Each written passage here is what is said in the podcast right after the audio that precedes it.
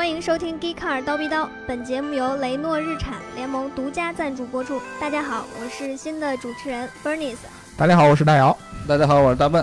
啊，今天我们来聊一聊电池啊。嗯，所以说我们首先呢，先聊一聊这个电池效能的评价标准。现在首先就是所有的电池，它的评价标准都有什么呢？对我们这个今天植入植入主题，因为要聊的这个信息量特别特别长，所以说这个请这个笨老师和我们新的这个主持人小姐姐 Bernice 来跟我们家聊动力电池。动力电池这个评价标准其实是特别特别特别复杂和说不清楚的一个问题，是吧，笨老师？这个东西你很难去拿，就是就是说很难以大家能够一句话两句话听懂的一个标准，以以已知的标准去衡量。对对对，没有一个已知的标准。对，其实最早的时候，我们刚开始电动车兴起的时候，大家看电池会有很多的这样的一个小的这样一个参数，比如说看这个电池的这个正极材料，有那会儿有什么磷酸铁锂，就比亚迪都是特别强的，后来出现三元锂这样的。但是其实真正行业里边做正极材料的各种各样的配比有很多。对，各种各样的材料太复杂了，你很难说，因为当时化产生化学变化，对对吧？玩机械的人都知道，如果这东西产生化学变化了，那一般他不是机械的人懂了，对，玩机械的人就基本往后撤了啊。你们谈吧，这个，比如那那汽那，比如说举个例子，汽油机的那就那就是油耗，对吧？咱们都是跑一百公里，那咱拿油对拿油耗，大家能说明白了。我跑都跑一百公里，为什么我的车能跑跑三个油，你的车跑五个油，他的车跑十个油？嗯，这个大家对吧？可以理解。那发动机的性能参数，嗯，车重，嗯，驾驶员驾驶习惯，驾驶。模式这很多，那这个话可能大家能听懂。对，其实包括电池的这个结构都有很大的区别。比如说，之前特斯拉一直用的是一种圆柱体的，就跟咱们那个普通的这个外边卖这种锂电池这个形状很像那种，对吧？幺八呃幺八六五零，然后现在又变成二幺七零零这样的这个电池。但是后来有很多车厂，比如说通用，他们用的是这种片状的，就跟我们平常手机和计算机后边这个片状这种锂电池一样的，这些都有很多的区别。那其实我就有一个问题，这个车厂。邓老师也是车厂的，对吧？车厂到底怎么评价这个电池？他如何就是当他要做一款电动车的时候，他怎么跟这个电池的供应商去说我要什么样的电池？其实这个问题我只能代表一部分，呃，对对对对，但是一一部分兄弟们，大家自己瞎聊这个。对对对，我们之前都说了，邓老师的这个背景，大家自己去猜。对，是这样。主机厂呢，它其实其实现在在大的这个产业环境下，其实车厂它没有一个明确的标准指数。如果大家图快，因为车因为车厂是一个生存环境，一个小的一个一个一个生存的一个生态嘛。如果为了图快，那现在就是说我拿现在的车按 A 路线，把发动机拿掉，变速箱拿掉，直接拿个电池扔上去完事儿。嗯。这个电池，你说车厂它有什么要求？它其实说不出什么要求来。我只要这车能够跑，能够带动汽车，能够满足充放电，就 OK 了。嗯。这就是咱们现在看到市面上。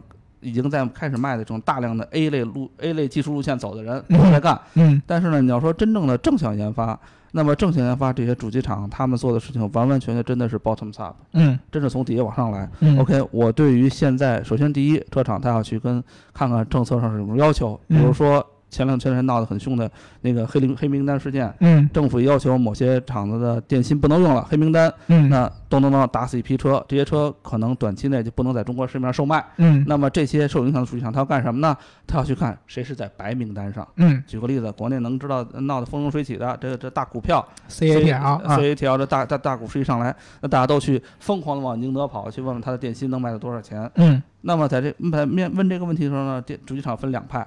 一派呢，我只买你的电芯，嗯，另外一派呢，对不起，那宁德时代，如果你你很牛的话，举个例子，那你就过来电池包，嗯，电池包我能提出什么？我能给你提的要求是什么呢？OK，我的环境参数，我什么样的一个一个一个一个几何几何参数啊？我要求什么样的输出啊？我要求什么样的输出密度？我要求什么样的能量密度啊？嗯，你来给我干，我要最后测试你整个产品，嗯，这是一部分主机厂兄弟们干的事儿，另外一部分主机厂呢，我自己做 pack，嗯，对。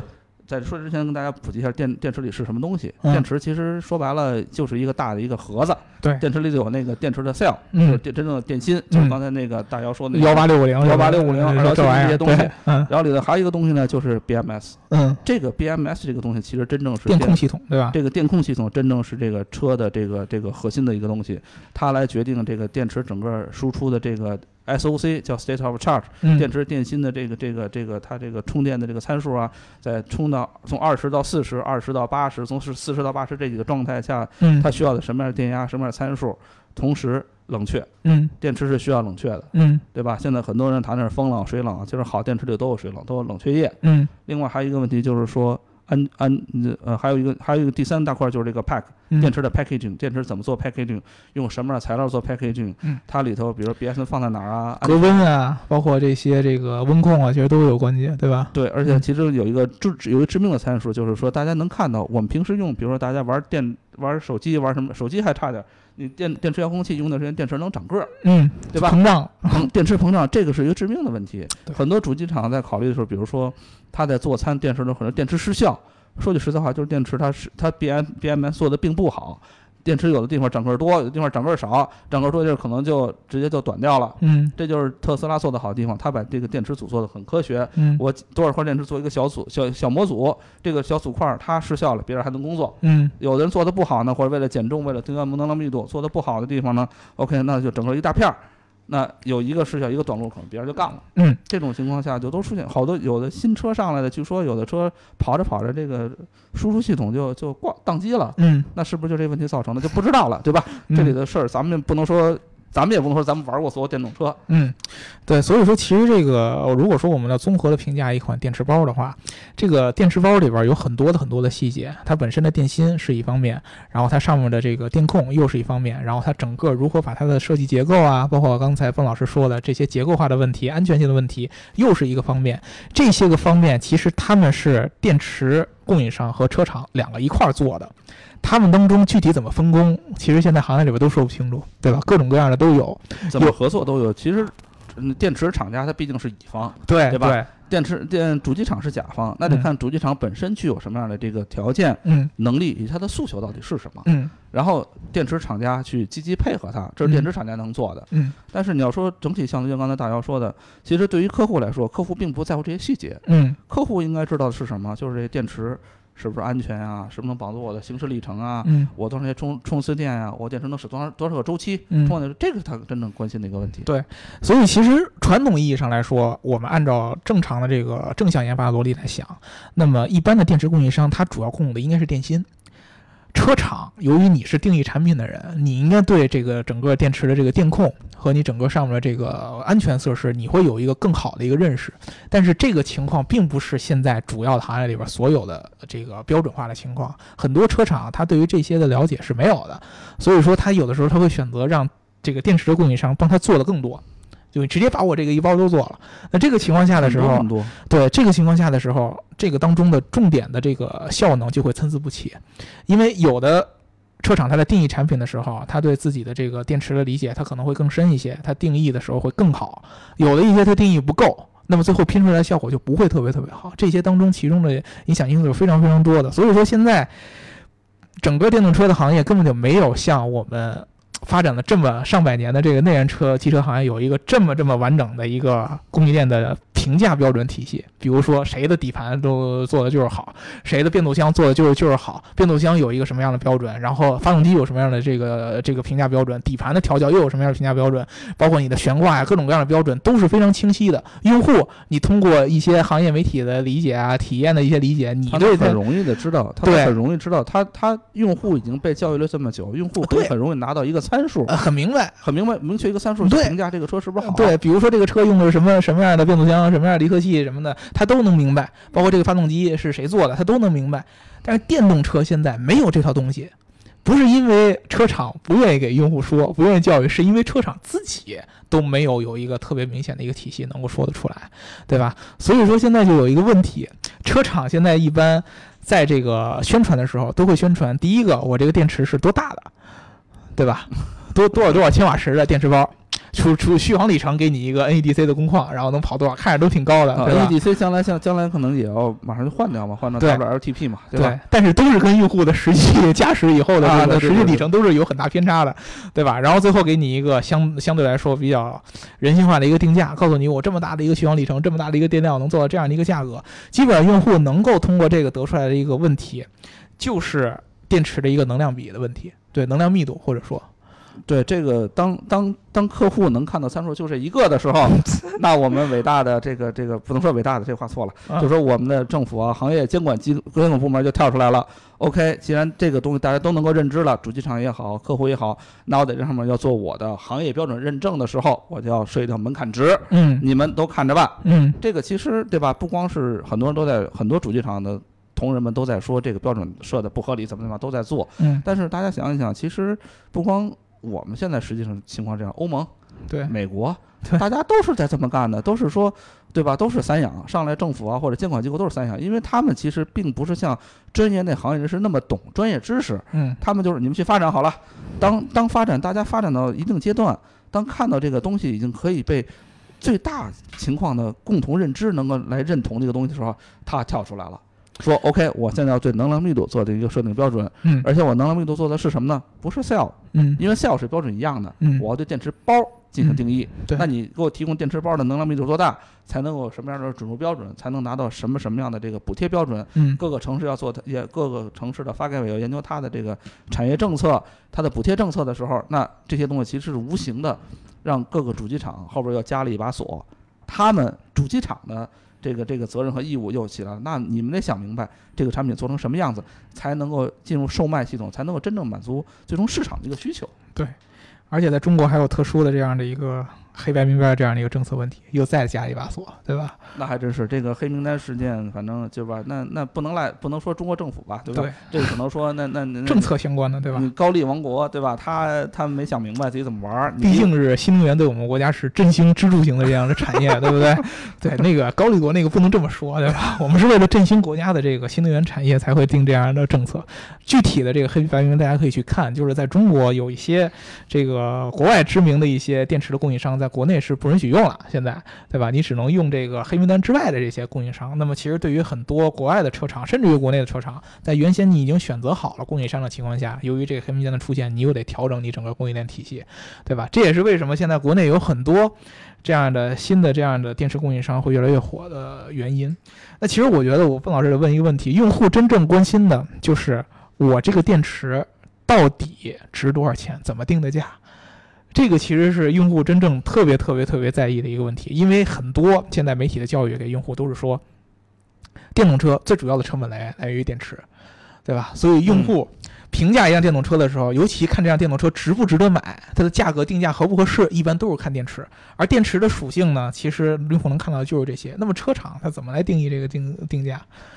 车厂定义这个东西定价的时候，其实也是很纠结的一件事情，因为总体来说，我们要看到的是说，我如果说是正向研发，对吧？那我电芯我选不了了，我就不动了。电芯的成本是各个主机厂采购部去谈的事情。对，那么剩下就是我当从电芯变到电池包、电池 pack 过程当中，嗯中间的 know how。各种实验标准、各种各样的测试都是我自己做，我嗯自己主机厂负责。嗯，那么我投入成本到底什么样子？对，其实大家对方这个就比较软性的东西了，这个东西？怎么说呢？就是刚才你问的问题问的很直接。换一个层面，现在大家可以看到，奥迪前两天宣布了一个很牛逼的数据，说我一度电的电池多少钱？我记得好像是一百九十几美元到一百美元，我忘了多少钱了。这个就很厉害了。九这这这这意味着才七八百块钱一度电，这个已经相当高的数值了，而且今天就可以实现在的德国的 Ingolstadt，它就可以嗯实现。嗯那么你现在看看国内的这些，那么中国电池行业或者中国什么汽什么汽研会啊，它发布的数据是多少钱？嗯，我没记错的话，应该是一千四百块钱一度电。等于说人家比咱们打了五折，便宜了一半儿，相当于他们相当于便宜了一半儿，但是嗯换一个层面，它便宜了一半儿，它是拿什么实？他们拿什么实现便宜了一半儿呢？它又是松下的电池，嗯。那么松下电池又在那，它用的松下的或者用 SDI 电池，那么这个东西又在我们的黑名单上，嗯，那可能进到国内呢，它又没法卖，对。吧？这就是一个很这就是一个很纠结的故事，它有纠结让你卖，估计也得交交很多的税，这有你要交很多的税，但是终端客户又不管，终端嗯客户其实我只关心我花多少钱，对。电池怎么着，我我不关心这件事情。对，所以其实这个是一个特别特别有意思的一个定价体系。首先，最核心的车厂能够看到的还是跟用户一样，这一点我跟你说。车厂不一定比用户多懂电池懂多少，有的车厂啊，不是说所有车厂，对吧？有的车厂对电池了解不一定比用户懂多少。比如说你用户可能是学化学的，没准儿你懂的还比车厂多，这都有可能，对吧？呃，所以说它其实看电池的时候，经常也是看这个硬性的这几个参数，比如说它的能量密度啊，你单位质量下你能够提供多少能量，包括你一个充放电的这样的功率，对吧？都会看到这些。那么具体的，刚才孟老师说的特别关键，一些软性的东西，比如说我车厂在这个电芯固定了之后，我如何把它形成一个包？这个当中我 B I B M S 怎么做，然后其他的这个调教怎么做，这上当中是有成本的。那么从电芯到电池包，这中间呢有一个差价，这个差价你如何去做？这个其实体现于车厂才是如何决决定这个最后电动车表现的一个很关键的一个因素。没错，因为电芯的它的输出是定，它的输出是量化定值的一个东西，它已经被定掉了。嗯，我我我我无论是什么厂家用电池，都是这个电芯标准。对，剩下的看你怎么做了。就相当于说电电池供应商，相当于他做的是什么？他做的是中国石化、中国石油，我提供的就是标准的九十五号油、九十八号油，或者嗯说是九十二号油，怎么把它变成一个很好的输出，能够带你的车往前移动，是你还是你主机厂的事情。对对吧？看你主机厂在中间能够有什么样的 know how 进去，我。电池这个怎么做成一个包？这个包有什么样的环境参数？这个环境参数它是什么样的输入？什么样的输出？什么样的标准？我得用什么样的那个电线啊？什么传输啊？嗯，还是看你自己，有的风冷、水冷，对吧？还是看你 BSM 这个 SOC 参数的设定啊，这个调校，嗯还是看你自己的本事。这个还是在考验主机厂的一个一对个过程。对，而这个情况下，其实很不同的车厂它的表现是参差不齐的，对吧？所以说这个我们其实这个 Bernice 他昨天是不是有一个特别亲身切身的体验，对不对？我们昨天去测试了这个比亚迪元，对，直接点名？没事儿，点名儿点没关系，说吧。然后之后呢，我们在路途上其实经过了三个充电站，嗯但是充电站里面的所有的充电桩我们都用不了。嗯，不知道是因为我们是不是开启了那个运动模式，然后造成了电池过热的原因，所以嗯充不了。对，其实这个当时他们昨天开的这个车是什么情况下？应该是跑的门头沟的山路，对吧？嗯，啊，然后跑的过程当中是开的这个运动模式，然后大概跑了多长时间？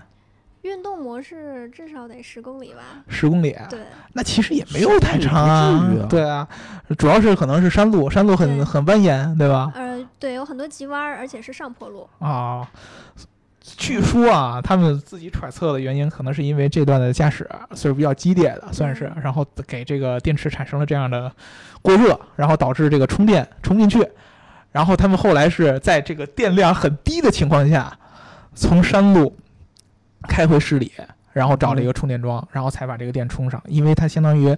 这个电量很低的情况下，它只能用这个比较算是经济型的驾驶方式，嗯而且是现在变成从上山变成下山，然后让这个电池的温度可能趋于正常了，然后才能把电充进去。但是你能想到，如果说没有开下来，在山里边儿没电了，趴窝了，这个是一个非常危险的一件事儿，对吧？对，最后我们是用百分之十五的电走了大概三十公里的路。对，其实整个想下来，这个我们刚才所有说的这个使用场景跟电池本身的容量，嗯，包括它的其实能量密度都没有太大关系。都没有关系了。这个是真正电池在使用的过程当中它本身的一个能表现表现表现能力对，这个其实是用户在我之前选车的过程当中根本就看不见的一个问题。他根本想象不到。对，而反而这个问题是特别特别严重的。你你就相当于我在一个呃我我开一个内燃车的内燃机车的时候，我在山里边开开开，我觉得没油，我要加加油以后发现没用，加不进去了。加不进去，或者说盖儿开不开了，变成这样的问题。就这种问题，其实以前我们在这个开内燃机车的时候是完全想象不到的这样的问题，而且用户在购买一辆电动车之前，他也不会去思考的问题。这些问题其实跟电池的本身的表现是直接相关的。而这个问题现在没有一个特别明确的行业里边的一个评价的一个标准。多问一嘴，昨那昨天打电话问厂家了吗？呃，包括厂家那边儿，然后包括充电国家电网那边儿，我们都问了，然后国家电网那边儿建议我们换一个，充电桩，对，然后我们换了三个充电站，都都没有没有用，对，因为当时我们不是说自己犯傻就要去跑跑山去，因为我们刚才在出发之前特意在那块儿找，那块儿周围的充电站很多。而且基本上就是两三公里就会有一个，十对啊公里以内都会有。对，我们当时觉得这个这个地方很安全，因为毕竟你要去评价一辆车的综合表现的话，你跑跑山这是很正常的一件事儿，对吧？嗯然后我们还找了一个充电站多的一个山，没有随便找个是找个野山，结果还出现这样的情况，想象不到的。OK，对，所以说这种问题很有可能，我们为什么今天要特地跟大家说这件事儿，就是因为我们也想告诉用户，就是你在选择一辆电动车的时候，其实现在是没有一个特别合理，我们通过作为媒体能够告诉你的一个特别合理的一个评价标准的，是没有一个普世标准，像对内燃机那么成熟，比如大家一看参数，一看什么行驶里程，一看重量都看得懂。对现在谁都看不懂。对，所以你一定要在对待一辆电动车的时候，心态是要很严谨的。你不能说看到一个厂商的一个宣传，比如说它的性价比很高，因为通过宣传能量密度，很容易就能体现出这个电动车很值，对吧？在价格比较合理的情况下，加上补贴，然后我能达到这样的一个续航里程，对吧？你会觉得这个电动车非常非常值。嗯但是它其实，在其中具体在哪一个地方削减的成本，你其实根本就不知道，对，因为电芯是固定的，但是中间这些软性是不是不一样的？有的车厂它可能通过自己的研发，它找到了一个特别好的一个降低边际成本的方式，它能把成本做下来。但是有的车厂可能在这方面就是没有做好好做，这是有可能的。所以说，大家一定要在这个方面是比较理性的。这也就是为什么其实现在有很多的用户在选电池的时候，由于评价的标准实在太少，所以大家就看供应商名字，对吧？因为相对来说很被动嘛，这个没没有办法的事情了。就是说白了，现在你要说大家是小白鼠，这也不合适，但。不合适，但实际都是小白鼠，大家都是小白鼠，都是小白鼠也是，对对对也是，大家都是小白鼠，都在摸着石头过车厂是河。大白鼠，你是小白鼠。对大家都在都在摸，大家一起摸着石头过河，看这个嗯电动车产业到底怎么发展，才是一个正向合理，或者说是能有一个普世标准，说能告诉大家我怎么来选择产品。嗯当到那一步的时候，可能真的就是很多人很多人已经死掉了，嗯很多厂家就已经被硬性淘汰掉了，他根本做不到这些标准，或者他根本就跟别人做的产品差距太远了，嗯，那他可能就已经被淘汰掉了。对对吧？对，其实说到这个供应链，就是确实就像这个蹦老师说的，现在其电动车行业，尤其电池这个供应链，跟我们传统认识的这个内燃机车是完全不一样的。内燃机车已经是经过行业的很多的大洗牌了。留下来的都是行业里边经过千锤百炼、有客户名、客户口碑留下这些企业，它再怎么着，就是它这个企业生产的产品，它表现可能稍微差一点，但是它不会差到一个直接会影响到用户这种体验特别特别差这个这个这个地步。呃你说这时候，我想起一个东西来，就是说前两年当上汽自主品牌刚开始兴起的时候，嗯，它所宣传的一个最大的理念就是说，我用的产，我的车上用的东西都是世界顶级供应商。对，我记得非常清楚，现在很多新造车也是这样的嘛，对吧？它它都是在宣传供应商体系的一个完整和一个成熟度，对，来给我的产品主机厂产品做背书。嗯嗯我用的就是谁谁的天窗，用的谁谁轮胎，那么这个大家认知度都有了，嗯它能够说对产品客户直接就可以 buy in 这 concept 了。嗯但是你要说电动车，当大家真正去谈这个电动车，除了这些傻大黑粗产品，当他谈电池的时候，我觉得新这些所有的厂家他没有太多可以拿出来说话的。对，大家是一样的，同质化竞争很严重。大家最难、最真正有 know how 的地方就是 pack 这道工艺。对，所以说其实现在是这样啊，我给大家举一例子，比如说我们最近出了一个很著名的事件，就是国内的那个宁德时代，就算我们哦最大的电池供应商嘛，国内现在最大的，超过比亚迪了，已经上市。嗯对吧？然后呢，很多的买电动车的用户，其实最近他们都在看，因为有黑名单的问题，所以国内能够这个自主品牌，包括这个新造车能选择电池供应商，就是国内的这这几家，这几家，对吧？然后明显现在宁德时代的名气是最大的。对吧？从这个它的这个上市的效益也好，到它之前服务的背景也好，包括市场占有率之外，它都是最大的。所以说，很多用户在选车的时候都会看你是不是宁德时代的这样的电芯，电池是是不是供应商，是不是他做的。还真是。这个其实从我的角度上来说，我觉得大家由于现在确实是没有我们刚才说的没有这个固定标准，你看它是可以的，但是你完全看它呢也不行。为什么？就是你可以想象一下，宁德时代才是一个多少年的一个企业，对吧？应该是从零八年吧到零几年，呃零零几年到现在，也撑得也就一个十年的一个企业，它跟特斯拉的年纪差不太多，对吧？呃，虽然说它之前它确实有承认这家公司很厉害，它之前其实是做这个手机，就是苹果它供应链当中的这个手机的这个电池起家的，嗯然后后来宝马被宝马盯上。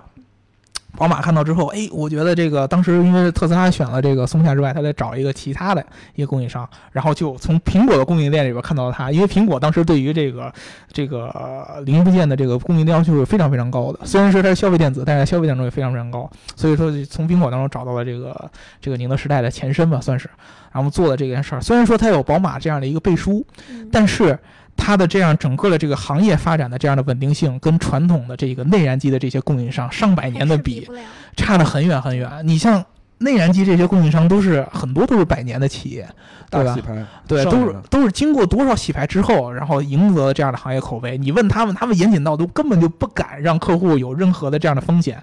有这样的风险就是砸我自己的牌子，砸我自己的牌子我就没钱赚了，没钱赚了以后我的公司就要倒闭，就跟那种高田一个一个东西就完蛋了，这这这这一样的。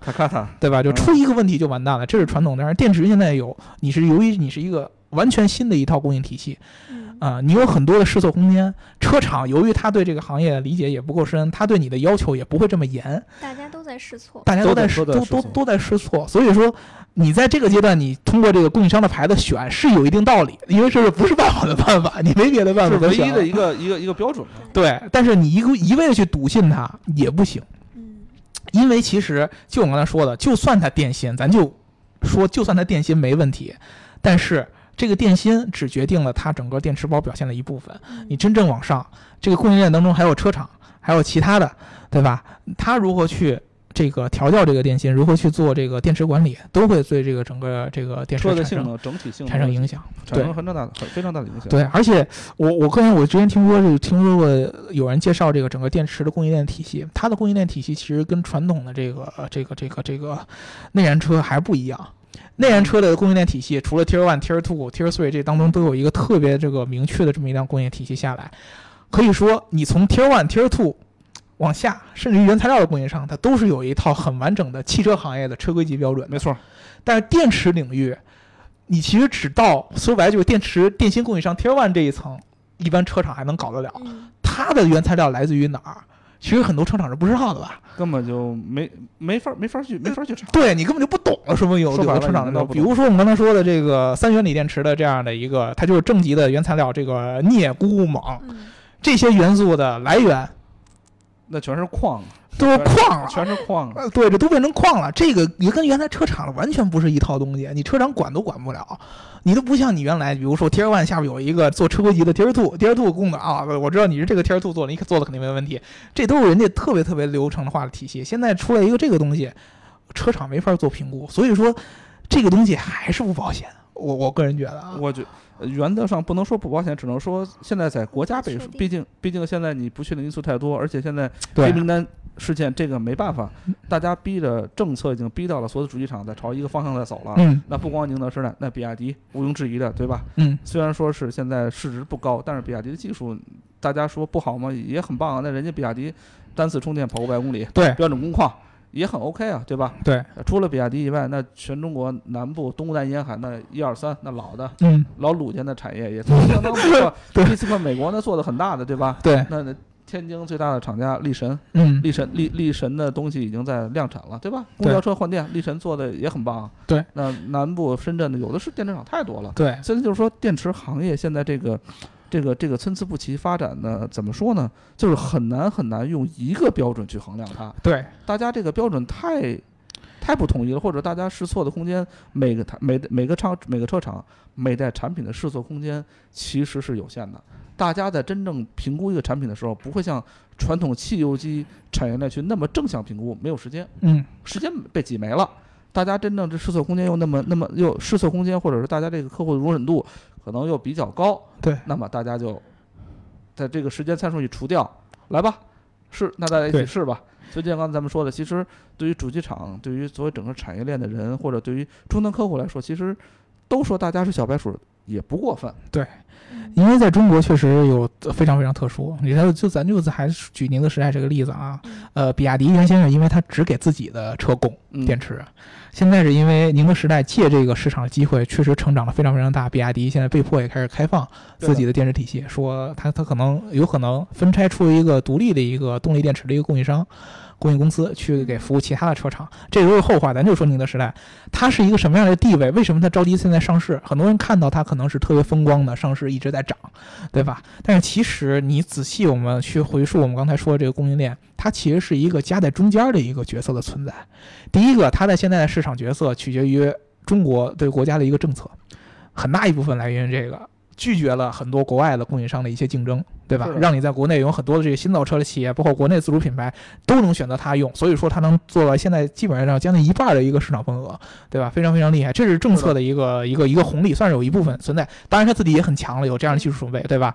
还有一点，纯从它的供应链角度上来看，它的上游是车厂。国内这些车厂对它的压榨是很很强的，因为国内这些车厂让要求你把价格降下来，对吧？因为国内你不可能跟欧洲那样车厂比比价格，你一定要做性价比，就要便宜。然后呢，所以说国内一般车厂它的能耗也不是那么强，它给你要求就是足够高的这样的能能量比，然后你把价格要降下来。另一方面，它在原材料上它也不是非常非常可控的。它也受限于我就刚才傅老师说的，那都是矿啊，嗯那些矿你随着新能源往上升，人家没准还要涨价呢，对对吧？因为这些矿不来源于不都是来源于我们国内，嗯有些是来源于其他国家的。巴西、南美比较多，对啊对啊，南美有很多公司都是美国攥着的，这些这这这些。对，这都是很多很多的。就是你虽然说你国家的政策在这个电池包的头上，你把人家那个日韩的这些企业都给掐掉了，但是在原料的供应上，你能掐得掉吗？你不一定能掐得了。那个是真正全球产业政策，那是全球的一个产业。对啊，，对啊，这个东西你不一定能掐得了。那所以说，它其实在变相的还是卡在中间了。它是最后站在中间的这么一个中间人，他负责把车厂的这个需求拿过来，自己组电池包。那么在这样的情况下，你可以看到它的利润其实不完全由他自己来决定，他是很被动的。嗯另一边是往上涨的一个原料价格，一边是正在下压的车厂的这么一个成本的这样的一个下压，它在中间它的利润率其实越来越低，所以说其实它的生存空间并没有大家现在想的这么火爆。它这这是一个这是一个规模产业的问题，它真正的利润空间我们肯定是不知道，我们手里没有数据，只嗯能说通过我们的分析去看，说它中间它上面被压，底下被涨，对的，嗯没错。然后它整个这个电池产业说白了是一个产业的一个一个规模的一个一个产业嘛，嗯，它只它只有做大，所以说在另外一个层面，它也是被逼着不做大的话，它可能也没有生存空间了。对对现在就是说被被架在那儿了，OK，又上市又怎么样，这个没问题。但是你站在产业角度讲，其实它的本身生存空间、生存的这种这种生存力，可能也不是很那什么。对，他现在这么着扩张，就是为了让自己将来能够活得更稳一点儿。其实，因为它其实对要有规模，才能先把这个市场能占住。你能可想而知的就是，将来没有一个车厂会愿意说在，尤其就算在中国，他也不会愿意说中国有一家垄断的一个电池供应商，把电池价格都给垄断掉了，这是车厂不会做的。一旦出现这样的情况，你就看车厂一定会组成一个联盟，我再扶一个新的起来，对对吧？这这是不管是芯片还是什么都会这样。所以说，比亚迪现在选择开放也是很很很聪明的一种做法吧很。适时的一个新的决策。对啊，那就是说，车厂现在都看宁德时代的脸色了，那我比亚迪现在出来，那你现在受了宁德时代欺负的车厂，那你来找我，对吧？这这这这都是有新的选择，就有良性的一个市场竞争。所以说，现在你就算看供应商的名称，能说明一时，但是还真是。这个变化非常非常快，很有可能过一段时间当中，这个市场的份额就开始，嗯就可能会有一定的波动。虽然不可能说一下一下再反过来，比亚迪又又起来了，但是一定会出现一定的波动。比如说，给大家举个例子，原先在国内特别有名的一个叫沃特玛的一个嗯电池供应商，已经倒闭了。对对吧？刚前就就在一年前，还真是还风生水起呢，然后今年立马就倒闭了，对吧？这个就是行业在洗牌的一个特别明显的一个一个一个一个一个一个一个事件出来。是，所以说，大家你在看电电动车的这个整个电池的时候，一定要理性。光看这个，光看这个能量比是是只能证明电池性能的一部分。你看供应商的牌子呢，也只能说明一部分，一时一时，一时是 OK 的，对吧？由此你能想明白为什么很多传统车厂在说电动车问题当中这么这么严谨。嗯，用户一直不理解他们严谨在哪，因为他自己真的看不懂啊。他看不懂，他就在等着这个行业，你你你再洗洗牌，再洗洗牌，对，洗的差不多了，哎，我能看出点眉目了，我觉得这个真的靠谱，嗯。我再进来我再说，我 我再进来，这就是因为他们就是这么这么习惯的这么一件事儿，所以说咱们在国内，因为咱们没有之前欧洲啊这么多完善的这种一套汽车体系，我们增长的很快，所以大家看的时候一定要严谨，别到时候真到最后你用了一个完全以前我买 BBA 买美系这种大的这个品牌的这个这个这个逻辑去买一辆电动车，买出来以后发现不是自己想的那样，那会儿你再骂街就就就就就没用了，对吧就？像就像昨天那个站在山里哭的时候，对吧？对啊，对啊，对啊，你以前想象不到，因你你想你你其实想象不到比亚迪的车会有这样的问题。还真是，你你就你就想一个汽油机车加并油，这多可怕！对啊，对啊，你想象不到有这样的问题。是百分之十五的电还有五十公里的路要跑，然后只能叫拖车。对啊，对啊，然后结果你又跑回来了，哎，又是一个 surprise。而且还是夜里的。对对，已经哦还是夜里那时候已经是七八点了。对啊，但是你夜里这种夜里不应该，夜里真的不应该，夜里温度已经降下来了，电池的系数夏天夏天，OK。到最后人是空调都不敢开对，空调不敢开然，后为了降低风阻，所有的车窗都关着，然后我们三个人在那个封闭的空间里头要热死了。嗯，天哪，这个其实是挺挺挺害怕的一件事儿。还真是，还真是，已经快已经快赶赶上这个标准主机厂的夏季的下测测试员了，对对吧？对，关于测试，其实也有很多可以跟大家聊的，就是说可以告诉大家，真正的主机厂这一款产品按照正向研发流程，当它车出厂的一瞬间，这个测试员嗯会经历什么样的一个痛苦过程？主机厂的测试员是相那个日子是相当痛苦的。嗯，他他他他他他会就是在车上经历各种各样的高温啊、低温啊，各种各样的这样的。呃呃，就是说你在漠河跑车的时候，那是简直太痛漠河。跑车那个车门不许开，车门不许车车门多长时间要开开，然后不许开预热，然后你这要用人的体温去感受这个冰凉，要要去做那个实验，门开不开，怎么怎么样。夏天跑跑下侧的时候，为了保持工况的稳定性，不许嗯开空调或者怎么样，这个就太痛苦了。对，那是非人的日子，但是所以说，只有经过非人的生活，经过那种历练，才能交给客户一款一款完整的产品。是是车厂都得好像是嗯要不热就去新疆，然后冷冷呢就上就上漠河，漠就是内内内蒙那边儿，就是东北能。只能这么，只能这么，只能在极限工况下能跑这个条件了。对对吧？夏天在三亚，在海南，在在在盐城，对吧，著名的试车场，那得多多痛苦的经历都是。是，所以说其实那个嗯大家也不能管不不能怪很多的这个传统车企动作比较慢，对吧？它是慢也有它一定慢的道理嗯啊，而且大家以后选车的时候也多留点心眼儿。呃，我觉得可能最近这一两年这种评价的标准会越来越变化越来越多。也会增加很多东西，因为我我感觉，因为欧洲的这些车企，由于他已经说了他自己电动车落地的这个这个这个时间表，这个时间表，以他的这个这个风格来说，他在这个这个这个落地的过程当中，一定他得去有一套体系出来。尤其我觉得欧洲他们经常会自己去弄一套体系出来，然后大家都按这个标准走，就包括之前汽车电子啊什么都有这样的体系存在。他们他们会有一个所所谓的不成文的产业联盟。对，一旦出现一旦出现政策的风风向风向的时候，他们会产业联盟会站出来说话。当然德当然欧洲比较科学的是，他们是相对民民主的国家嘛，嗯嗯，他们会有这种 negotiation 的过程。嗯国内现在开始也有，你看国内现在当产业政策提出来之前，会有一个讨论稿，嗯对吧？但是这个政策讨论稿其实发到各个主机厂的时候，其实大家这种主机厂有老炮儿也明白，这个事儿一旦变成讨论稿了，那百分之九十九点九就快落地了，呃就定了，就是给你一个缓冲时间。但是欧洲不是这样，意思意思 就是意思意思。意思在。欧洲不是，欧洲真的是说大家可以讨论，大家可以在在甚至在欧盟的这个舞台上进行辩论嘛。嗯呃，汽车厂会跟欧盟进行这种协商。但是我的理解是，当他们在欧洲形成一个标准情况，这个标准其实第一步它是很现实的，嗯是按照按照标准是 durable 的。嗯第二步才是可可可实现的，或者说有有一定的原因的，嗯这个东西才是拿到中国来，比如进行照搬，或者我们怎么样都无所谓。其实到国内来落地，相对来说会容易一些。嗯，行，这一期我估计也跟大家聊了这么多，嗯你们大家应该对这个整个如何评价一辆这个电动车的这个动力电池，对，应该有一个理解了。当然欢欢迎大家该喷喷。OK，这期我们有关电池的问话题呢，就聊到这儿。有关电池的问题可以给我们留言，欢迎大家点赞、打赏加评论，点赞、打赏加评论。另外呢，由于我们现在音频组的小哥哥实在是太忙了，所以最近节目更新的有点慢，请大家谅解一下。对对对，这个我们逍遥作为这个我们编导的这个担当，对吧？平常呢，重点还是为了剪这个小视频为主。